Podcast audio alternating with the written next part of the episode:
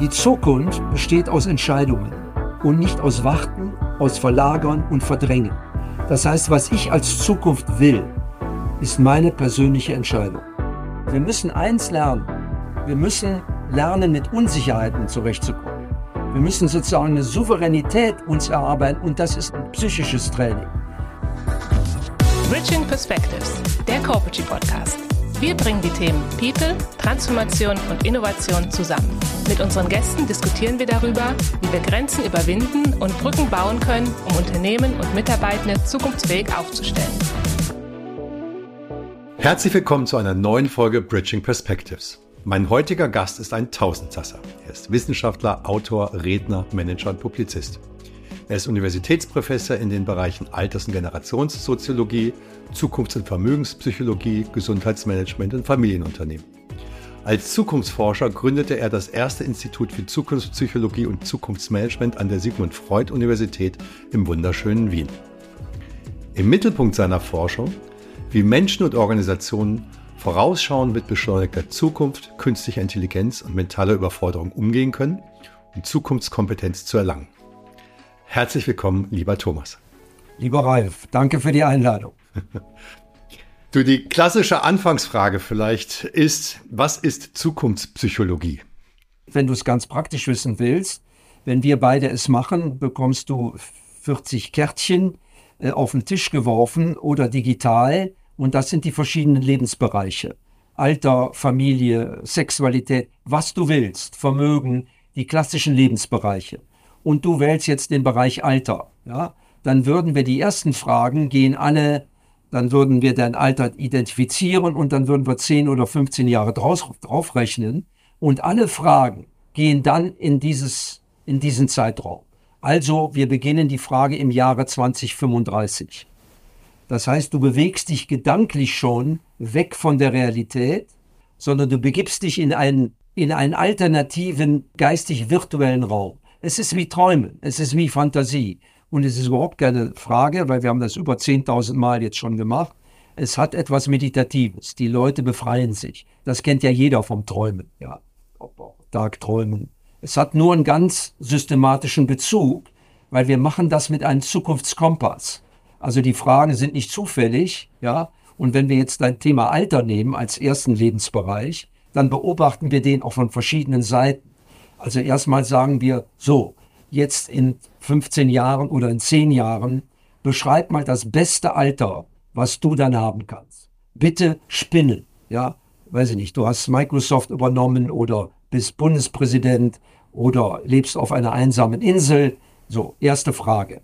Und dann, da du diese Dinge wahrscheinlich noch nie richtig durchdacht hast, ja, legst du auch neuronal auf einem weißen Blatt los. Und das hat einen unfassbaren Effekt, Dinge neu zu denken. Weil darum geht's in unserer Zukunftspsychologie. Ich glaube, dass unsere Kulturen weltweit, vor allen Dingen auch der Westen, vollgelaufen ist, ja, mit Erfahrungen und Wissen und dass wir trotz fantastischer Möglichkeiten ein vernünftiges Weltbetriebssystem auch national nicht mehr hinbekommen. Und diese Gründe sind für mich alle neuronal und psychisch. Äh, und deshalb haben wir dieses Ding erfunden. Ich hatte einen Gedanken von dir gelesen, den ich sehr spannend finde, wo du gesagt hast, das Mindset der älteren Generation hat jahrzehntelang eigentlich den wirtschaftlichen Aufschwung nach dem Krieg vorangetrieben. Aber wenn wir jetzt die heutigen Polykrisen angucken und Themen angucken, dann reichen alte Denkweisen nicht mehr, um die heutigen Probleme zu lösen. Ja, das ist schon eine Erkenntnis, die wir aus diesen Interviews äh, gewonnen haben. Unter uns können wir ja, und dein Publikum versteht das ja auch den Begriff Mindset. Und jede Generation hat natürlich ein historisch bedingt eigenes Mindset. Und jede Generation hat natürlich auch eine neuronale Geschwindigkeit. Die Tatsache, dass wir jetzt in exponentiellen Welten leben, die Tatsache, dass die Dinge so schnell sich verändern, ja, hat natürlich eine ganz andere Anforderung an unser Betriebssystem Hirn, an unser Betriebssystem Geist und deshalb sind wir, und das kenne ich von mir selber, ich bin 66, hat gar nichts mit Intellekt zu tun. Ja, wenn ich etwas ändern will, oder wenn ich abnehmen oder zunehmen will, muss ich etwas tun. Zusätzlich zu dem, was ich ohnehin tue. So, und die Leute äh, wie Babyboomerinnen und Babyboomer, die jetzt aus einer schwierigen Situation kommen, dann hat man das Wirtschaftswunder erlebt und dann ging es eigentlich fast immer bergauf, zumindest emotional. Und am Ende dieses Lebensprozesses jetzt muss man sich permanent und jeden Tag mit neuen Dingen beschäftigen, zum Beispiel mit künstlicher Intelligenz. Es fing mit Digitalisierung an. All diese Dinge sind aber noch nicht Bestandteil des normalen Schulunterrichts, des Alltagswissens und so weiter. Das heißt, das System der Aneignung von Wissen und Kompetenz hat sich völlig verändert in den letzten 30 Jahren. Aber wir funktionieren immer noch wie vorher. Und das ruft extreme psychische Belastungen hervor, die natürlich jeder anders ausagiert. Wenn ich kurz einhaken darf, wenn du sagst, ähm, wir haben jetzt sozusagen vollkommen neue Anforderungen, gehen aber mit denselben Mustern um. Das heißt, wir müssen eigentlich die Muster ändern, oder? Das ist das, was ich dahinter verstehe. Absolut. Und wie ändert man die Muster? Äh, die Muster ändert man nicht durch Businesspläne, meiner Ansicht nach, oder durch äh, äh, Fortbildungskurse. Ein signifikantes Merkmal der Gegenwart ist, dass unsere Emotionalität völlig überfordert ist. Der Geist, der tut's dann gar nicht mehr, jetzt mal unter uns gesagt, ja, weil wir kennen das, äh, äh, wovon der Bauch voll ist, man kennt es, wenn man verliebt ist, wenn man Trauer trägt und so weiter, ja, dann ist man eingeschränkt handlungsfähig. Und diese emotionale Überforderung, die erleben wir weltweit und die erleben vor allen Dingen auch Menschen, denen es materiell gut geht. Und du weißt, ich bin auch Vermögensforscher. Das heißt, ich habe viele Interviews mit Superreichen gemacht in den letzten 25 Jahren. Selbst da ist ja die Panik und die Angst unfassbar, obwohl es materiell überhaupt kein Problem gibt. Ja, also da kann man doch nicht sagen, Geld und Rationalität, die retten das überhaupt nicht. Und in diese psychologische Überforderung hinein müssen wir jetzt neu lernen, wie wir das adaptieren. Und Gott sei Dank haben wir die künstliche Intelligenz, die uns dabei helfen könnte, aber darauf gehen wir bestimmt später noch ein. Also deine Ausgangsfrage, diese psychische Überforderung wirkt auf Generationen natürlich völlig anders. Auf einen 70-Jährigen, auf eine 60-Jährige, auf Babyboomerinnen, die von ihrem inneren Verständnis her jetzt meinen, mein Gott, wir haben so viel für das Gelingen dieser von Deutschland beigetragen, ja, nachweislich, faktisch, finanziell, ja. Und jetzt rufen die Leute hinter uns Boomer, ja, und machen uns verantwortlich für die Umweltkrise und so weiter. Das erleben viele ein bisschen als übergriffig, ja. Ich kann aber die jungen Generationen verstehen, ja, die ein anderes Mindset haben, die anders groß geworden sind, dass die es so sehen, ja, und auch so empfinden.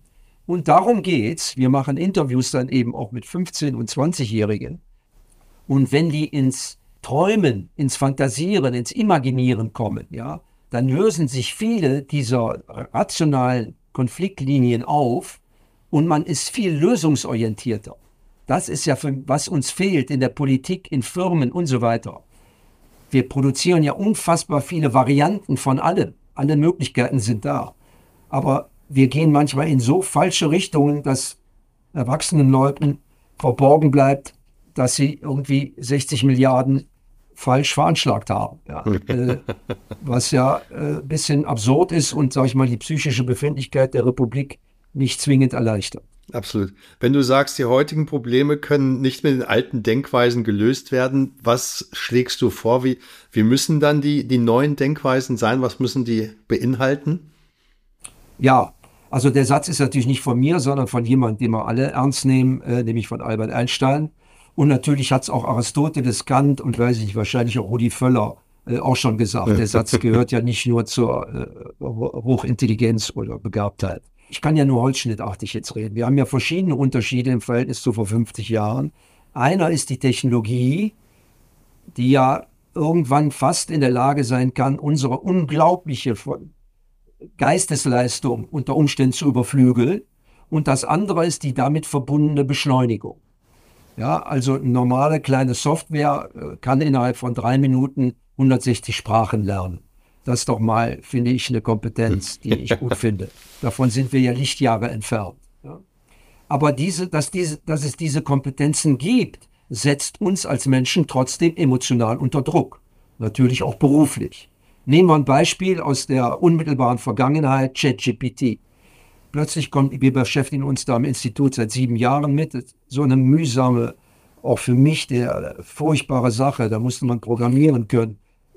Mir war klar, dass da was raus werden kann, aber, und das ist eben Exponentialität, da wird seit Jahren dran gearbeitet, ja, und in dem Moment, wo es anderen Nutzen bringt, ja, poppt es hoch, wie verrückt, ja.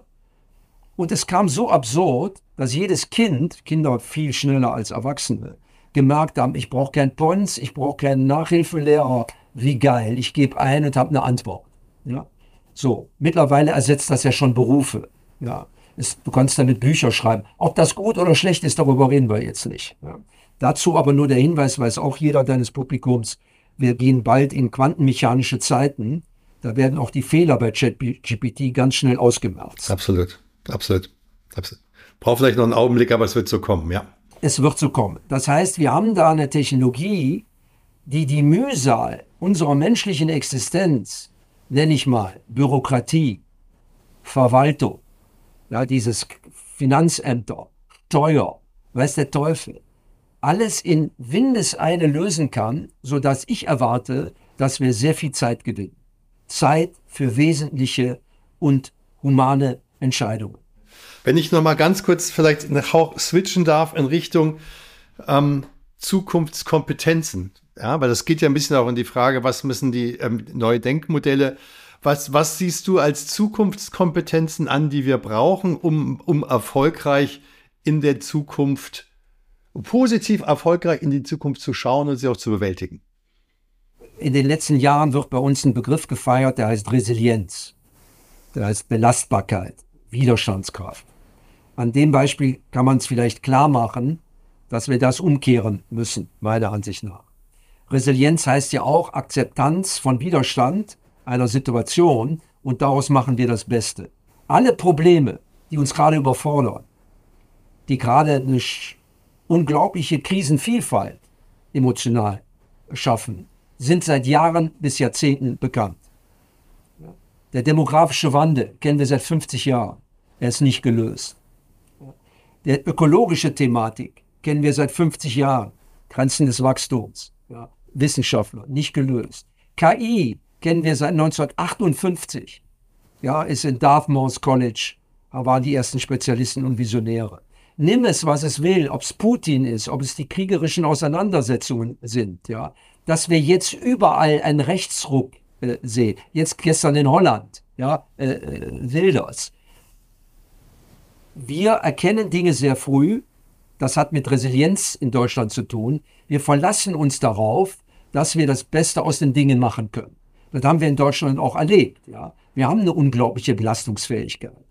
Aber wenn ich mich auf Belastungsfähigkeit konzentriere, dann bin ich neuronal und psychisch zu etwas nicht in der Lage, was jetzt existenziell wird, nämlich Präventionsfähigkeit, mit Unsicherheiten leben zu können, ständige Planungsveränderungen vorzunehmen.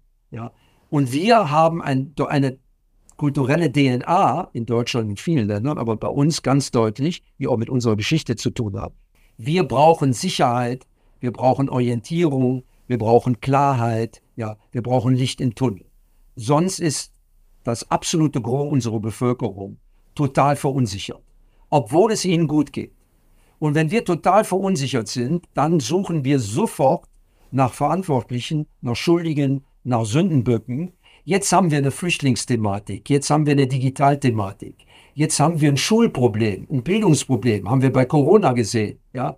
Die Kinder sind in der Lage, mit digitalen äh, Mitteln umzugehen, aber viele Lehrer waren es nicht. Ja. Ich hatte, ich hatte gelesen gehabt, ich weiß nicht, ob das stimmt, dass mal drei wichtige Zukunftskompetenzen bin jetzt nicht sicher, ob das sind die, die du sozusagen auch in deinem Kompass mit hast. Einmal Empathie, Achtsamkeit, einmal Lernfähigkeit, lebenslanges Lernen und Veränderungsbereitschaft, Veränderungsfähigkeit als, als Zukunftskompetenzen. Also die kann ich alle nur unterschreiben, aber ich glaube, die helfen ja niemand was. Das ist ein gutes Beispiel, weil man muss den Leuten ja sagen, wie komme ich da ran? Weil was nützt das? Ich meine, wir seit Jahrtausenden versuchen Eltern ihren Kindern was Gutes beizubringen und wir brauchen selber die Erlebnisse um uns dann auf irgendetwas einzustellen. Und das ist der Punkt. Man muss heute etwas selber tun, um es kompetent zu erlernen. Und das sehen wir historisch meiner Ansicht nach einmalig bei den jungen Leuten. Ja, bei den unter 20 oder bis 25, die haben die neue Technologie in virtuellen Welten zu leben, mit künstlicher Intelligenz umzugehen. Nicht aus Schulbüchern, nicht aus Wissen, nicht aus Lehre, sondern sich das selber beigebracht, spielerisch. Und natürlich haben die völlig andere Kompetenzen. Wir haben zum ersten Mal in der Menschheitsgeschichte wahrscheinlich schon seit 10, 15 Jahren Zehnjährige, die ihren Großeltern uneinholbar überlegen sind. Teilweise auch ihren Eltern. Das heißt, was müssen wir tun? Was soll ich, wenn ich, wenn ich hier fertig bin, sozusagen, was muss ich machen, wenn, wenn der Podcast vorbei ist? Äh, tatsächlich mal in sich selbst hineingehen äh, in den nächsten Tagen und sich die Frage stellen, wo will man in zehn Jahren sein? Ja. Und dann sich die Frage stellen, wie sieht es eigentlich mit meiner emotionalen Situation aus? Ja blicke ich durch in meinem Job, äh, äh, in meiner Beziehung, in meinem Leben äh, äh, und so weiter. Wie fühlt sich das an? Das ist unfassbar wichtig. Und dann muss man meiner Ansicht nach, äh, es gibt grandiose, kostenlose, äh, kleine Videos, Millionen mittlerweile, die einem unter Umständen ChatGPT erklären oder künstliche Intelligenz oder irgendetwas. Ich muss mich mit der neuen Welt beschäftigen. Ich kann es nicht in der Zeitung lesen und wenn mir einer erzählt, werd doch achtsam, ja, oder mach doch drei Achtsamkeitskurse. Ich habe 15 gemacht. Ich habe vier Jahre in Asien gelebt, schon vor 40 Jahren. Ja. Achtsamkeit ist nicht, was ich mir aneignen kann, wie früher Wissen, sondern was ich leben muss. Das heißt, was ich an mir verändern will, muss ich tatsächlich tun. Und da haben wir auch den großen Bruch, der aus all diesen psychologischen Überforderungen herauskommt. Sprache und Inhalt haben sich voneinander getrennt. Es werden Dinge gesagt und gefordert, die sind alle fantastisch, ja, aber unsere Wirklichkeit sieht völlig anders aus. Wir haben eine, eine, eine Aggressionsdichte, die ist ja schier unfassbar mittlerweile. Wir haben eine Kommunikationskultur in den sozialen Netzwerken. Und damit muss man sich anders als früher selbst beschäftigen. Wir sind in einer mentalen und psychologischen Goldgräbersituation. Aber war das nicht schon immer so? Ich meine, ist das wirklich anders als früher? Ähm, es ist unfassbar mehr, viel anders. Ja, weil es, es noch mehr, nie weil schneller ist und dichter ist? Oder was ist der Unterschied? Der Unterschied ist, wenn wir es in Volumen äh, ausmachen, äh, dass früher jeden Tag äh, äh ein Glas Wasser in den Blumenstrauß unserer Existenz hinzugekommen ist, sich das immer weiter erhöht hat und heute äh, sozusagen Tsunamis uns unter, unter Wasser setzen. Nichts ist mehr gewährleistet. Ja? Und das wird aber nicht vermittelt, weil wir keine Antworten darauf bekommen, wie wir da konstruktiv mit umgehen. Nehmen doch dieses Beispiel der Gesundheits-, der, der, der Krankenhäuser zum Beispiel. Die Diskussion Gesundheitssystem, ja, die ist ja aberwitzig. Die kennen Gut, wir ist auch schon, die ist auch schon Jahrzehnte alt. Jahrzehnte ja, aber das ist ja nicht? der Punkt. Wir treffen keine Entscheidungen. Und das ist die Botschaft, nach der du gefragt hast, an alle Menschen. Ja, die Zukunft besteht aus Entscheidungen und nicht aus Warten, aus Verlagern und Verdrängen. Das heißt, was ich als Zukunft will, ist meine persönliche Entscheidung. Und da sind einige Menschen leider im Moment überhaupt nicht in der Lage, diesem Thema nachzugehen, weil sie total unter Druck stehen, weil sie Geld verdienen müssen, weil sie keins haben, ja, äh, äh und so weiter, weil auch keine Lösungen umgesetzt werden. Entweder lösen wir jetzt mal das Brückenproblem in Deutschland, ja, äh, oder wir lassen es sein. Entweder lösen wir jetzt mal das neue Bildungssystem oder wir lassen es sein. Wir haben nur Flickschusterei. Wir sind nicht mehr in der Lage, Dinge systematisch zu Ende zu führen. Bei der Bildung wäre es natürlich jetzt, dass man, und es gibt ja kleine Schulen, die es machen, ja, die schon sensationell sind in der Art und Weise, wie Unterricht äh, stattfindet. Wir haben kleine Dörfer und Städtchen in Deutschland, die komplett solar unterwegs sind.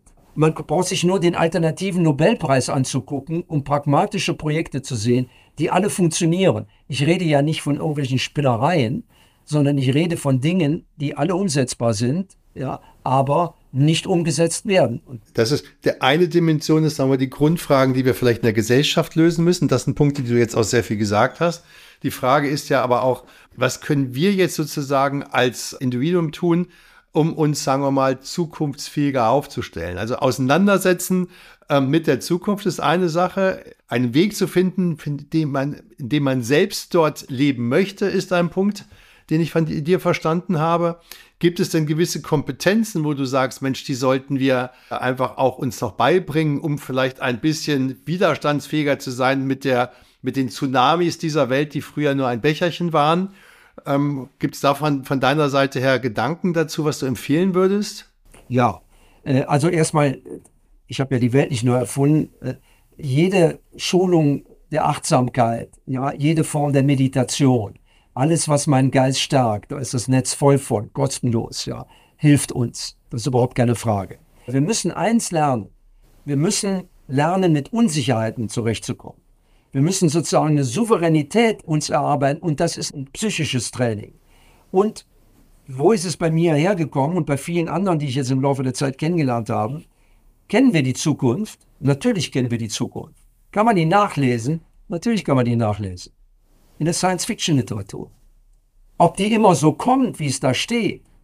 Aber alles, was wir jetzt erleben, inklusive Metaversum, äh, was äh, Zuckerberg für sein Business, ja, Meta, genutzt hat, ist ein Roman von Stevenson von vor 20 Jahren.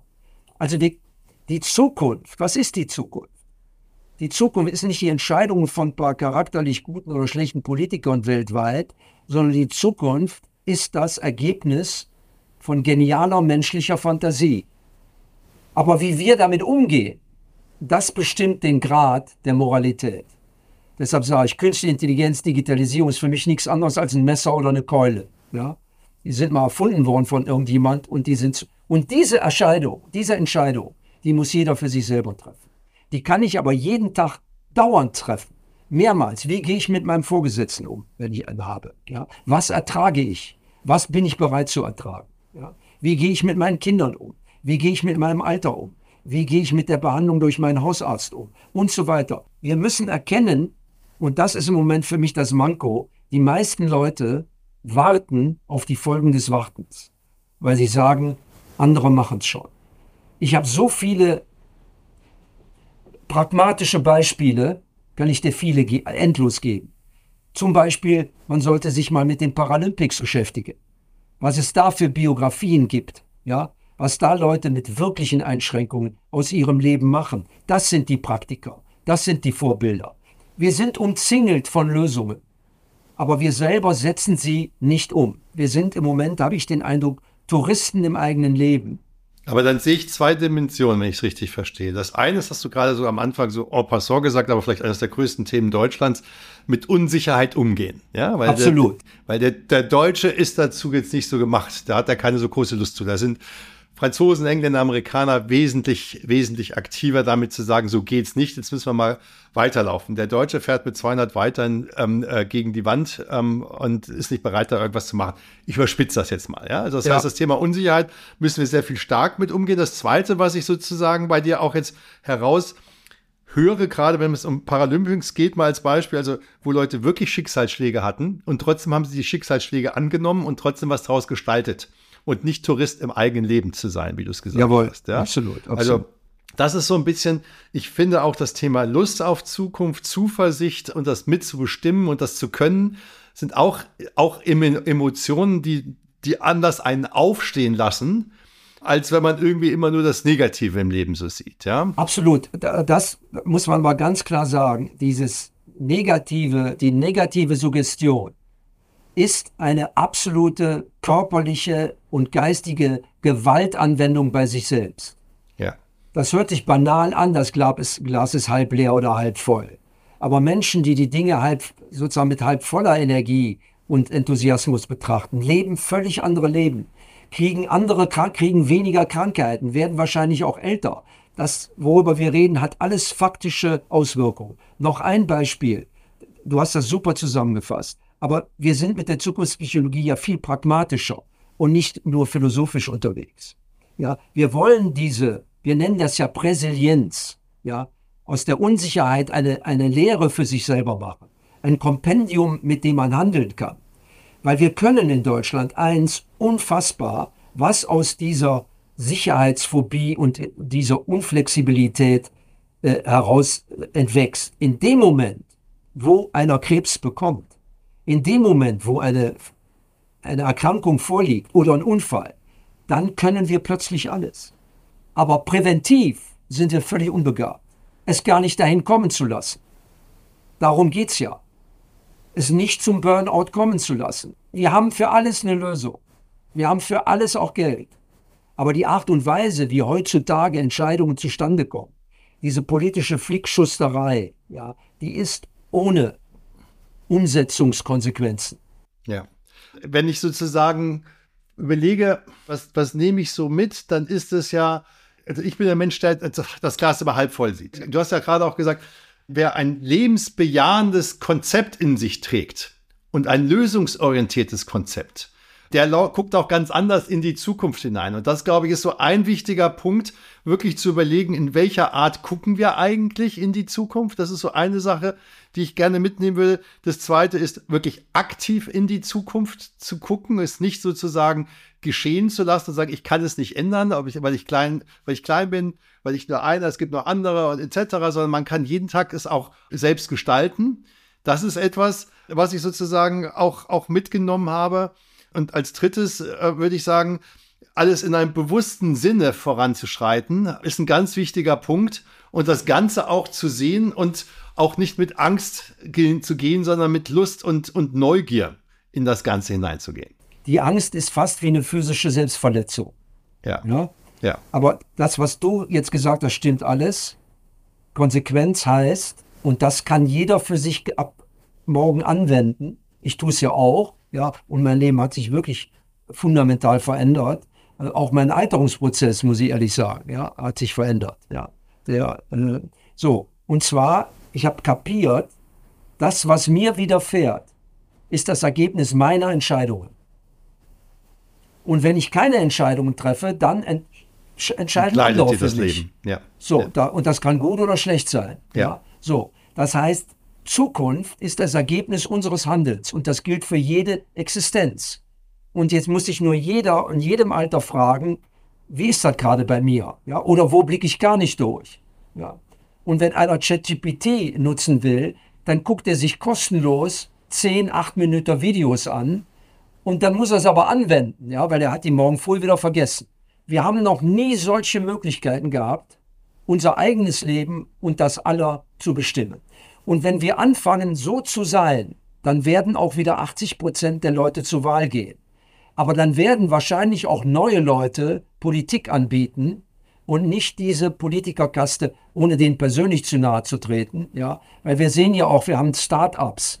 Äh, es gibt so viele neue Dinge, die überall aus dem Boden stammen. Ja, vielleicht kommt auch einer mal mit einer anderen Form von Partei, weil das habe ich auch schon vor 20 Jahren in meinem Buch Krieg der Scheinheiligkeit vorgeschlagen dass man alle vier Jahre sich ein Team zusammenstellt, ja, von Fachleuten und Experten, die versuchen, Politik für die ganze Bevölkerung zu machen und nicht nur für verschiedene Gruppen. Dass wir ideologisch organisiert sind, war ja toll nach dem Krieg und hat uns wirklich Erfolg gebracht, ja. Aber jetzt sehe ich, durch die neuen Organisationsformen sind die Leute selber überfordert. Ja.